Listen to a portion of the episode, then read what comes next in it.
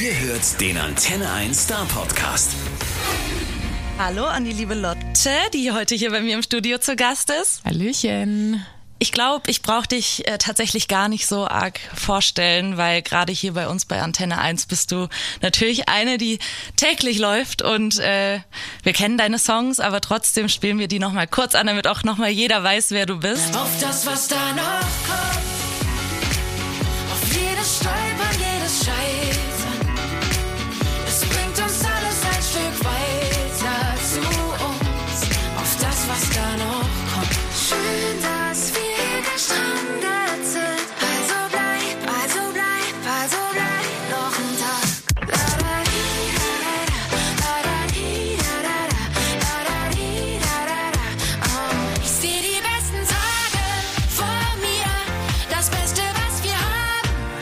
sind wir.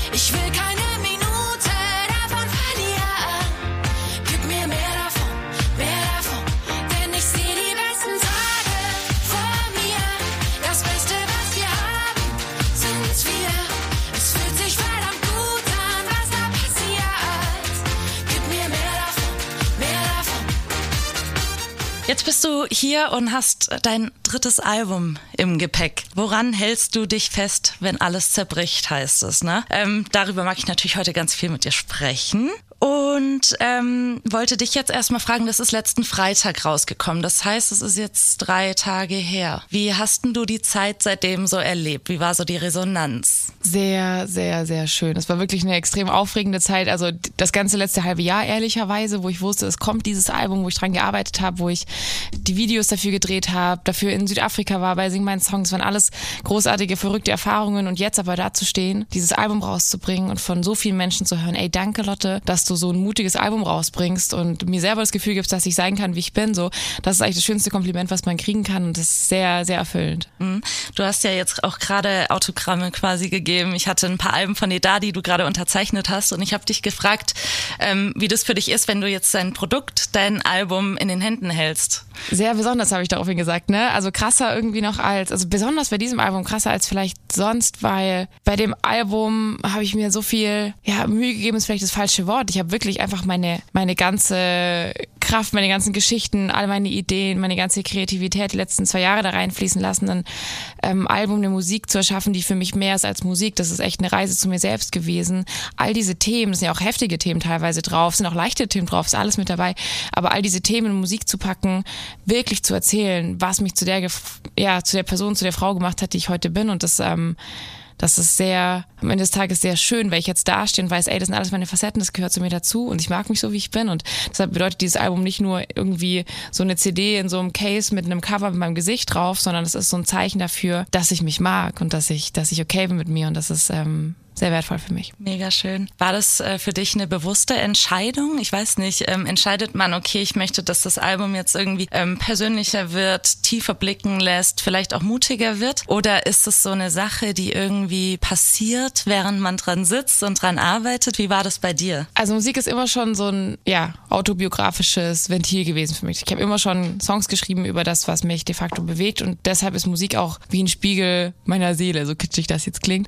Ähm, ich habe mir einfach eine Welt gewünscht, die greifbarer ist. Ich habe irgendwie ein Problem damit gehabt und immer mehr war ich auch voll gelangweilt von all dem Content, der mir so zugespielt wurde, der so perfekt war, irgendwie nachbearbeitet, geschnitten, Filter auf dem Gesicht, keine Kanten, keine Narben, nichts Greifbares, keine echten Geschichten. Alles war irgendwie weich und angepasst äh, oder kon konträr total shocking und übertrieben, aber nichts war echt so.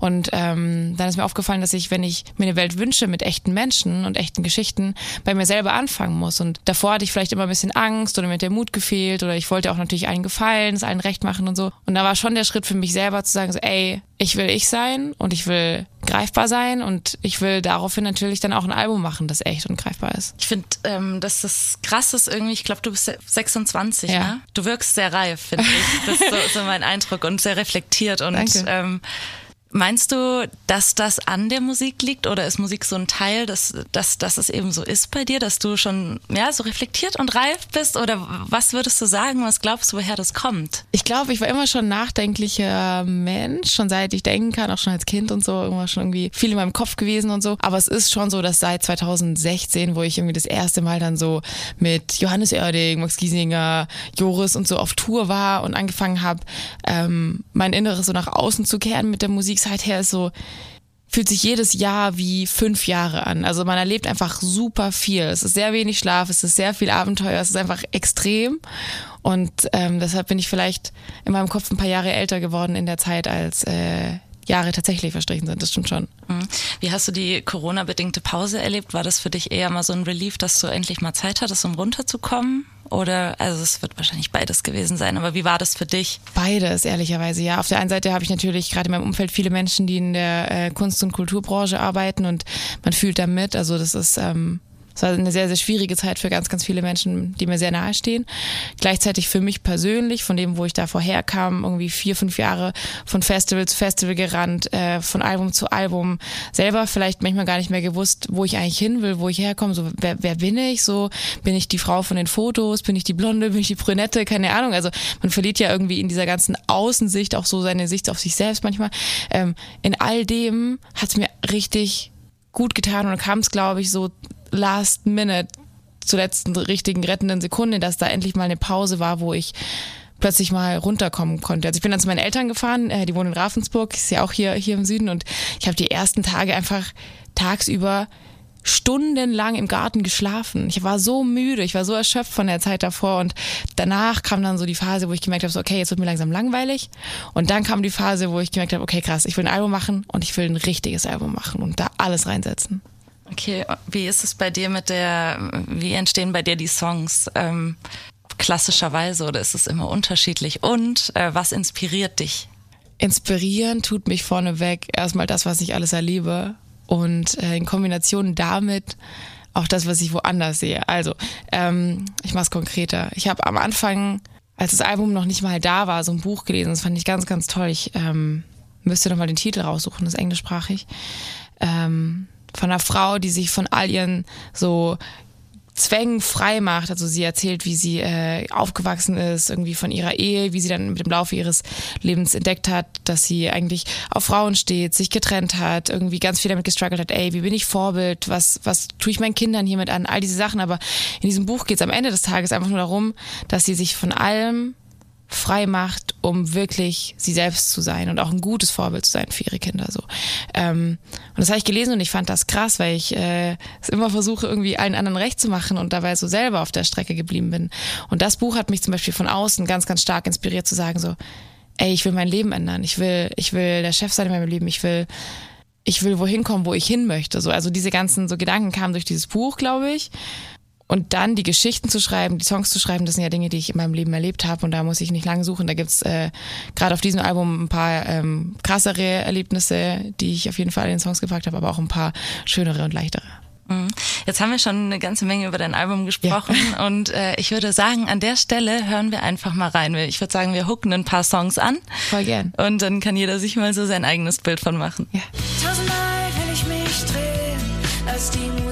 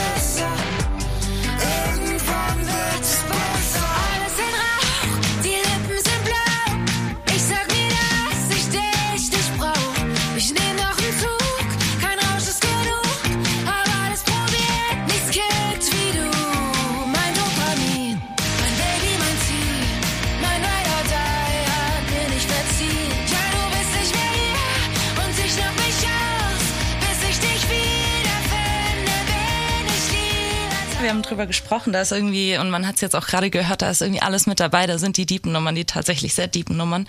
Es sind aber auch die lockeren, leichten mit dabei. Da ist zum Beispiel Fuck Baby, I'm in Love. Das ist ja so ein Song, der kommt echt fröhlich und irgendwie gut gelaunt daher. Äh, magst du da ein bisschen mehr drüber erzählen? Fuck Baby, I'm in Love. Äh, erstens, der erste Song, der mit die englische Sprache bedient, äh, der erste Song, den ich so rausgebracht habe, ähm, wollte ich immer schon mal probieren und hat in dem Fall irgendwie ganz gut gepasst. Im Grunde handelt der Song davon, dass ich mich verliebe, ohne es zu wollen. So, ich glaube, ähm, wir alle kennen das. Es gibt so Zeiten im Leben, wo man sagt, so, ey, ich will mich jetzt einfach nur, keine Ahnung, auf meine Karriere konzentrieren, mal frei sein, mal irgendwie zu mir selber finden, mit mir selber klarkommen, nicht immer irgendwie jemand anders im Leben haben. Und ähm, da ich das probiert halt so, wie auch die ganz anderen so Großstadt- und vielleicht auch Kleinstadtmenschen das halt machen, einfach nur mal Spaß zu haben im Leben. Und das hat halt nicht lang funktioniert, sondern ich habe mich ziemlich schnell ähm, verliebt und war da auch so ein bisschen froh, frustriert drüber. Ich war so, oh Mann, ey, fuck, baby, I'm in love. Ich wollte das doch gar nicht. Ich wollte einfach nur ein bisschen Spaß haben. Und äh, daraus ist dieser Song entstanden. Ist das denn autobiografisch? Natürlich, wie alles. ja. ja, das wollte ich dich auch noch fragen, ob alles autobiografisch ist. Aber wie ist es denn dann mit der Geschichte weitergegangen? Ähm, aus der Geschichte ist dann am Ende des Tages nichts geworden, leider. Ähm, es ist ja dann, ja, Liebe ist einfach kompliziert so. Aber ähm, ich bin dankbar für den Song und das behandelt oder das betrifft auch ganz, ganz viele Songs auf dem Album. Das muss ja nicht immer eine Erfahrung sein, die drei Jahre angehalten hat. Manchmal sind es ganz, ganz kleine Momente. Manchmal sind es wie bei Angst zum Beispiel, wo es um Panikartikel geht. Äh, das sind ähm, vielleicht am Ende des Lebens fünf Minuten meines tatsächlichen Lebens gewesen, wo ich äh, dieses Gefühl so hatte. Aber es war da und es war intensiv und deshalb wollte ich auch drüber schreiben. Genauso wie bei Fuck Baby I'm in Love. Cool. Ich würde sagen, in den hören wir jetzt auch noch mal schnell rein. Doch wenn du in der Stadt bist und wieder nicht bei mir schläfst, merk ich, dass da mehr ist. Schrei ins Kissen, fuck, baby, I'm in love. Und wenn ich dann mal loslass, sind wir auf dem Sofa. Du schaust mich wieder so an. Kann ich denken, fuck, baby, I'm in love. I'm in love, yeah. Das ist doch jetzt auch deine Radiosingle, gell? Äh, welches ist das Angstding? Nee, fuck. Ähm, ja, also eigentlich lass die Musik an. Äh, aber Fuck Baby I'm in Love, also ich finde, ich, ich wollte den ins Radio und dann meinte die so, geht nicht wegen Fuck, aber Echt jetzt? Aber also ich habe es nur vorhin im MPN gesehen, dass da ähm, Lass die Musik an im April, meine ich, rauskam Ja. und dann ähm, jetzt Fuck Baby Ach, I'm in geil. Love und ähm, wie heißt das andere? la langsam oder schnell? Der dritte Song. Dunkelrot? Nee. Ja.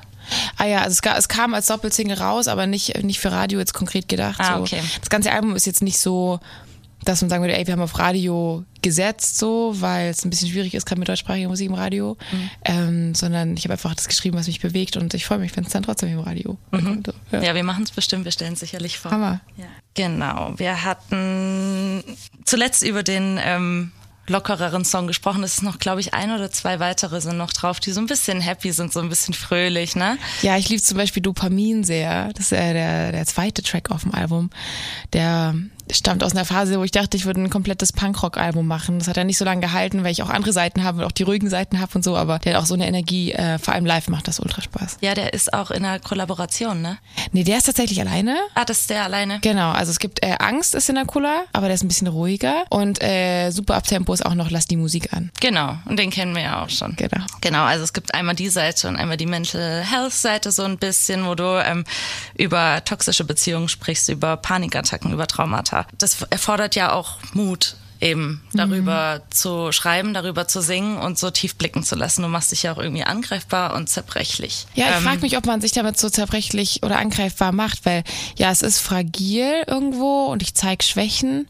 Aber was soll man dann noch sagen? Du Dumme, du hattest mal eine Panikattacke, keine Ahnung. Oder also irgendwo habe ich das Gefühl, so eine Schwäche zu zeigen und oder was heißt Schwäche, Dinge zu zeigen, die einen auch mit ausmachen. Für mich rein subjektiv habe ich das Gefühl, es macht mich viel stärker, weil was soll passieren, ganz ehrlich. Und ich bin einfach, wie ich bin und ich, ich laufe jetzt in den Raum und ich muss mir nicht mehr Gedanken machen, irgendwie was zu verbergen, irgendwie so. Also ich weiß auch nicht, irgendwie, fühl, also ich persönlich fühle mich viel stärker und es kam keine einzige doofe Nachricht, die irgendwie meinte so, was soll die Scheiße oder keine Ahnung oder jemand, der versucht hätte, mich damit zu verletzen. Wie soll, wie soll man jemanden auch mit was verletzen, die die, dass die Person selber freigibt? Weißt du, wenn ich jetzt irgendwie so tun würde, als wäre alles cool und dann würde jemand sagen so, ey, die lügt euch doch nur allen was vor, weil ich habe gehört, die hatte mal eine Panikattacke, dann, ähm, dann dann würde ich sagen, okay, krass, das stimmt und das ist, das, das würde mir unangenehm sein. Aber in dem Fall, also, was soll man denn da noch draufsetzen? Wie willst Ja. du jemanden mit einer Schwäche verletzen? Ja, eigentlich hast du recht. Ja.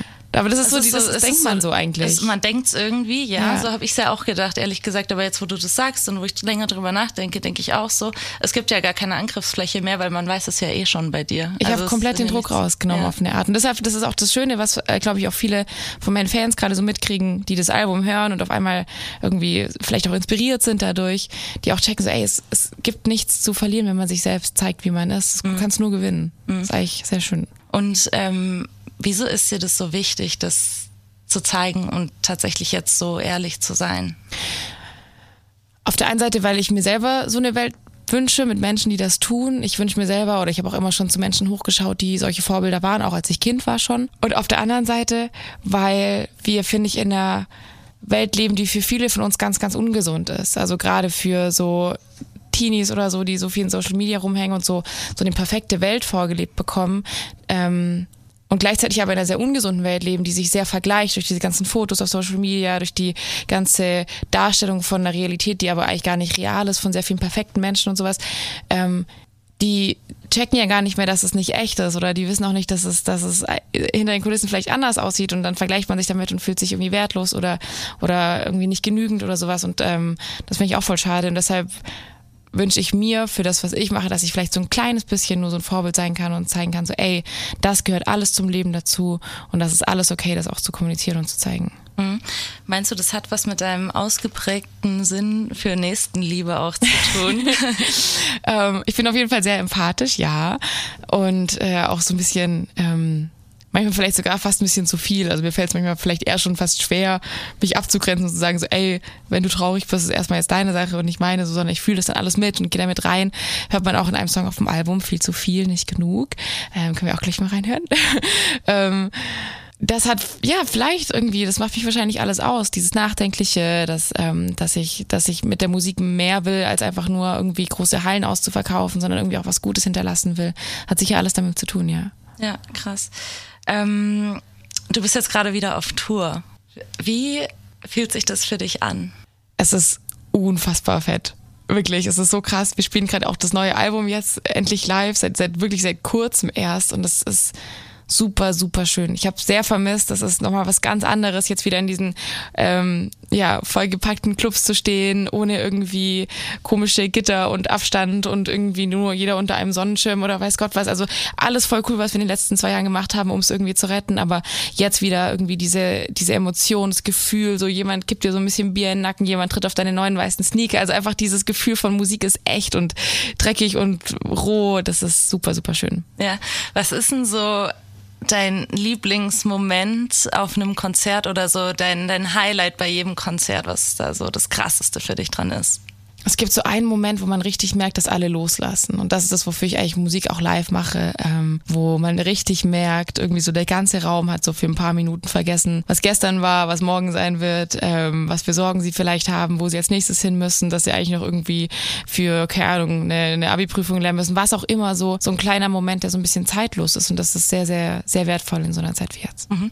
Und ähm, gibt es einen Song von dir selber, den du am liebsten live performst? Ich spiele gerade ganz zum Schluss von, ähm, von unserem Live-Set einen Song vom neuen Album angekommen vielleicht. Der ist äh, nur auf der Akustikgitarre sehr, sehr still und der handelt so ein bisschen von so einer Genügsamkeit, dass man eigentlich schon alles hat, was man braucht und ähm, der ist schön. Den spiele ich sehr gern live. Cool. Bin gespannt. Ich hoffe, du spielst den auch auf dem Kessel Kessel Festival, weil da bist du bald und du bist auch noch im Wiezemann in Stuttgart. Das war jetzt, glaube ich, im Oktober, wenn ich mich recht Genau, wir spielen also im Sommer spielen wir hier im Kessel Festival und äh, die Tour, die im Herbst oder Spätherbst erst stattfindet, ich glaube, wir sind, lass mich gucken, jetzt muss ich das richtig sagen, im Dezember hier auf der Lass die Musik an Tour, Let Me See. Wir sind am 6.12. im Wiezemann auf der Lass die Musik an. Also Leute, habt ihr gehört? Holt euch Tickets, schaut euch die Lotte live an und wer es nicht mehr abwarten kann, dann auf jeden Fall beim Kessel Festival am 25. Juni auf dem Vasen. Ähm, genau. Gleichzeitig, während du auf Tour bist, bist du auch jede Woche im Fernsehen zu sehen.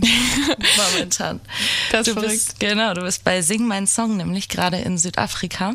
Ähm, also bist du nicht gerade, aber warst du und es wird gerade ausgestrahlt. Und letzte Woche lief dein Abend, glaube ich. Letzte. Ich Letzte Woche, genau. Also Genau. jetzt heute ist, äh, ja. Ja. morgen kommt Flor, aber letzte Woche war ich noch drin. Ähm, hast du es dir selber angeschaut? Ja, natürlich. Also wir haben ähm, eine schöne Tradition gerade mit dieser fantastischen Gruppe an Künstlerinnen und Künstlern, dass wir uns nicht nur in Südafrika alle, äh, natürlich auf der Couch zusammengesetzt haben, sondern auch jetzt hier in Deutschland uns fast jede Woche treffen und gemeinsam eine Folge schauen. Wir haben letzte Woche in meinem Abend so einen äh, kleinen Kinosaal gemietet äh, im Delphi Lux in Berlin. Sehr, sehr schön. Auch eine gute Soundanlage, was ja auch ganz wichtig ist. Ich habe so ein paar Freunde von mir eingeladen. Äh, Elif war da, Kevin war da und ähm, wir haben gemeinsam die Folge geschaut, was auch schön war, weil es irgendwie dann doch sehr emotional war und irgendwie auch cool war, da irgendwie gemeinsam sich das alles nochmal anzugucken. Mhm.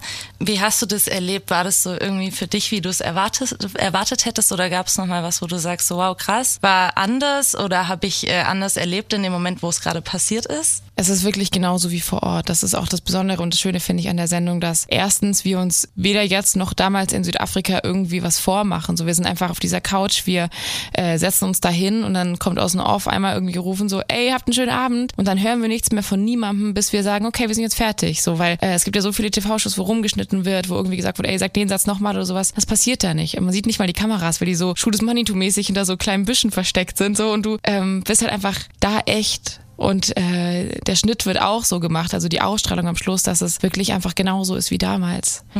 Ähm, was mich, wenn dann was mich überrascht hat, war, dass es nochmal so emotional war. Wir waren ja schon mal da, man hat es schon mal erlebt.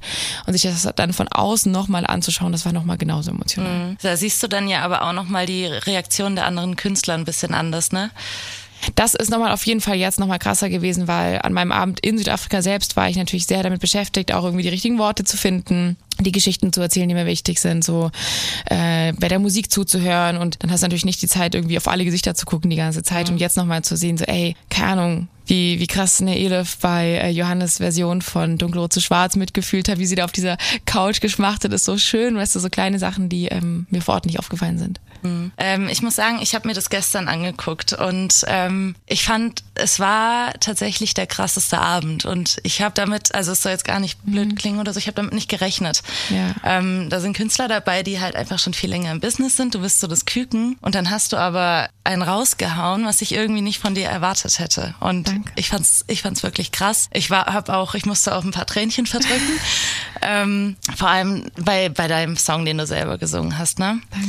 Ähm, das war wahnsinnig emotional. Hm. Für dich natürlich extrem, man hat es gesehen, ähm, weil es eine persönliche Geschichte ist von dir und die dich sehr berührt. Ähm, ich weiß nicht, ob du magst, wenn du magst, äh, magst du uns ein bisschen was drüber erzählen? Natürlich. Also vorneweg war ich erstmal schon bevor ich überhaupt nach Südafrika geflogen bin, sehr bewegt und gerührt von der Tatsache überhaupt, dass ich wusste, ich darf diese Themen an meinem Abend einfach ins deutsche Fernsehen bringen. Das ist irgendwie auch schon echt ein großer Schritt für unsere Gesellschaft, dass wir sagen, wir sprechen über, ja, auf der einen Seite, so wie ich, also sexualisierte Gewalt, aber auch über mentale Gesundheit, dunkelrot zu schwarz, über Therapie, über Depression, wo ja Doug ganz viel dazu erzählt hat. Ähm, auch, auch ein Clouseau, auch eine Elif, auch eine Flor hat Sachen rausgehauen, die sie zuvor vielleicht nie gesagt haben. Also wir haben uns alle an diesem Abend wirklich sowas von teilweise wirklich angreifbar gemacht und fragil und verletzlich. Und ähm, das fand ich sehr besonders und ich wusste das davor, dass, dass wir diese Themen haben würden und das alleine hat mich schon bewegt und gerührt, so, weil ich wusste, das ist, ähm, das ist stark, auch von der Redaktion von Sing Mein Song, dass sie sagen,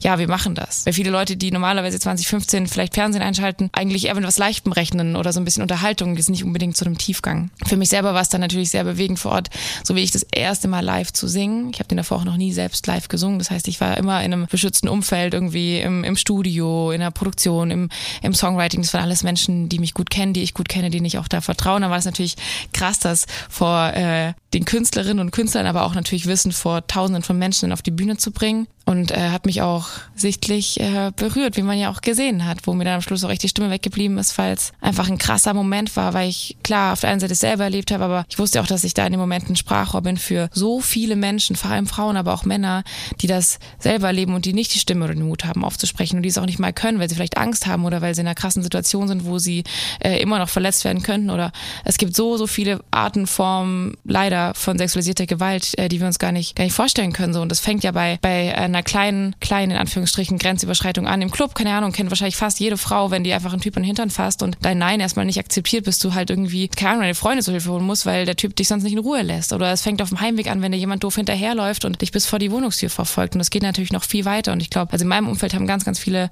vor allem Frauen damit Erfahrungen gemacht, in allen Ausführungen und man wünscht keine davon irgendjemand. Und es ist ganz, ganz wichtig, dass wir drüber sprechen, weil nur dann können wir ähm, Dinge verändern. Ich habe gerade auch ein paar wunderschöne Kooperationsanfragen seither auf dem Tisch. Zum Beispiel von einer Polizeistation, die sagen so, ey, wir wollen halt unsere Stadt, eine Stadt hier in Baden-Württemberg, sicherer machen. Was können wir denn machen? Ähm, können wir da irgendwie drüber reden mit dir, Lotte? Hast du Ideen oder sowas? Also so, so kleine Dinge, die vielleicht am Schluss was wirklich Gutes bewirken werden. Hammer, Ja. mega geil. Ähm, ich würde sagen, wir hören jetzt einmal in den Song Ja. rein. Der ist, wie gesagt, sehr emotional, aber äh, definitiv hörenswert. Hier kommt So wie ich.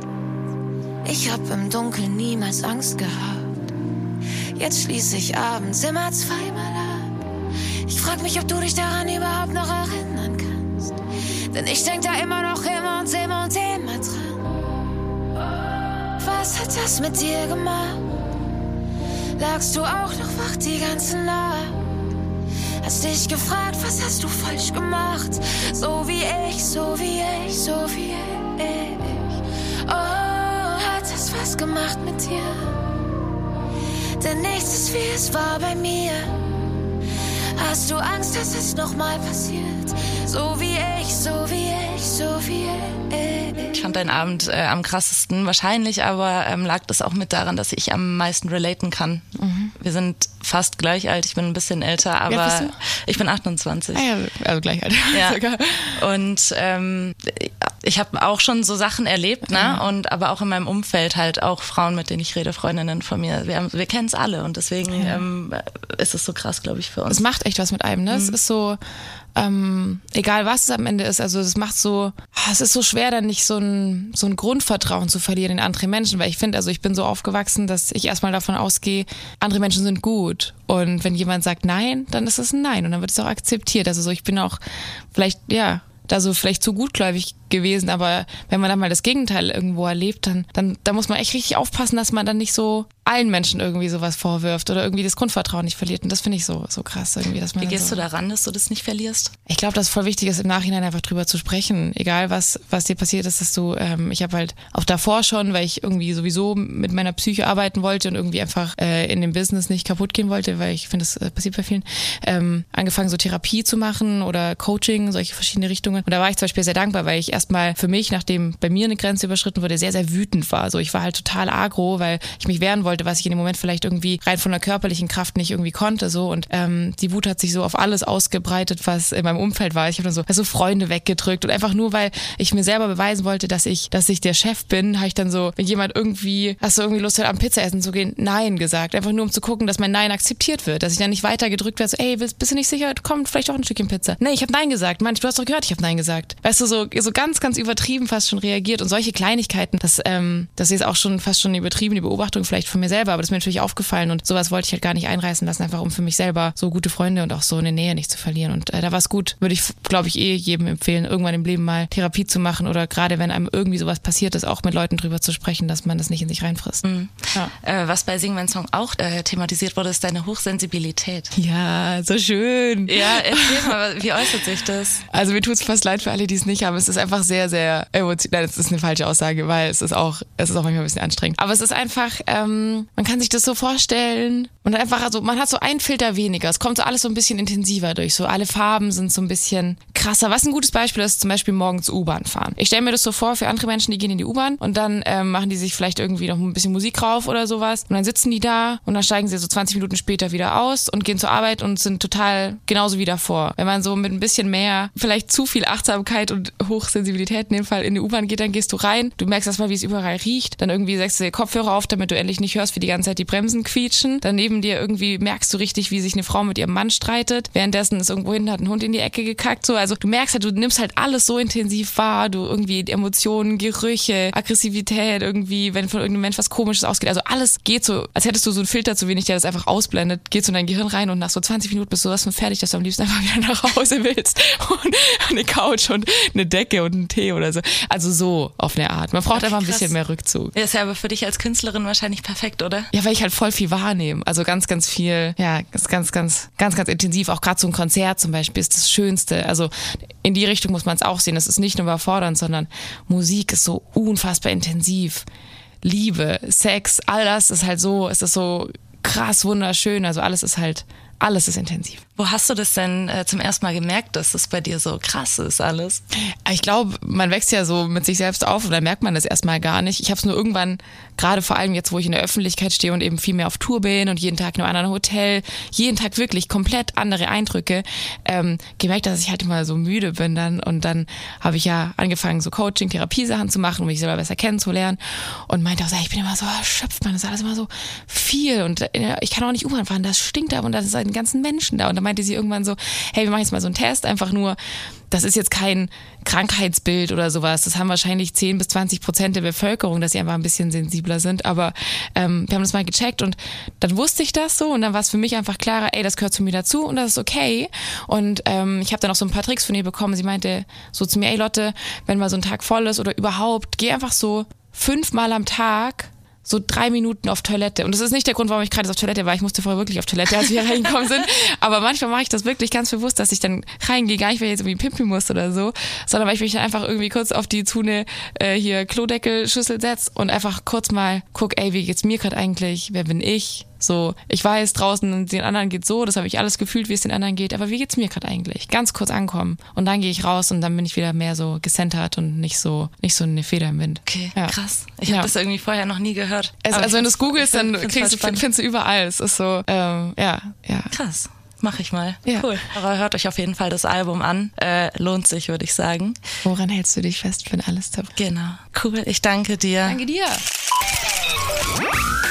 Der Star Podcast bei Antenne 1.